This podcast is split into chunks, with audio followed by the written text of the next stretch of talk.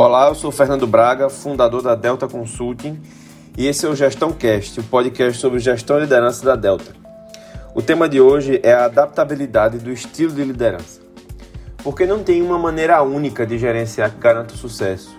Um determinado estilo de gestão e liderança não vai funcionar com todo mundo, nem com determinada pessoa o tempo todo. A gente precisa ajustar a nossa maneira de gerenciar, levando em consideração a pessoa ou o grupo com quem a gente está lidando, o momento dessa pessoa ou desse grupo, o contexto, o nível de pressão externa, o nível de ameaça e de urgência de uma mudança, por exemplo, ou a complexidade de uma situação. Então, algumas situações elas pedem, por exemplo, um estilo mais diretivo e menos participativo, como em situações de crise e de urgência.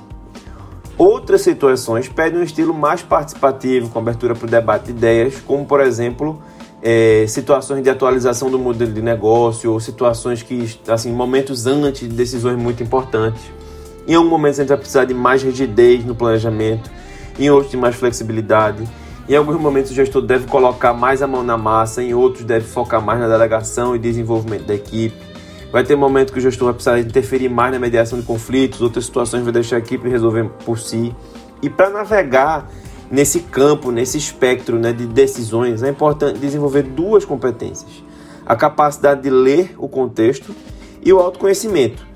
Ler o contexto para identificar o que é necessário e autoconhecimento para saber se você realmente está cumprindo aquilo, se está atuando da forma adequada para o momento ou não. É, e é óbvio que você precisa levar isso em consideração, até porque você tem um estilo preferido e mais confortável de liderar, mas esse estilo não funciona com todo mundo o tempo todo, né? Então, para desenvolver essa capacidade de entender o contexto, de autoconhecimento, tem dois caminhos. Autocrítico, reflexão sobre as decisões que você tomou no dia a dia, sobre como você conduziu a equipe, avaliando o que deu certo o que deu errado nessas situações do dia a dia ou da sua semana. Ou um apoio externo por algum profissional capacitado que consiga promover discussões, reflexões adequadas para ampliar sua competência, essas competências, né? Com certeza, essa questão de navegar né, em vários estilos de liderança, desenvolver essa proficiência, não é um processo rápido. Você vai avançar, vai retroceder, vai errar, mas esse desenvolvimento é muito compensador na vida profissional. Até porque essa capacidade de navegar entre os estilos de liderança, entre os modos de gerenciar, é que vai levar você a conseguir ter resultados mais sustentáveis.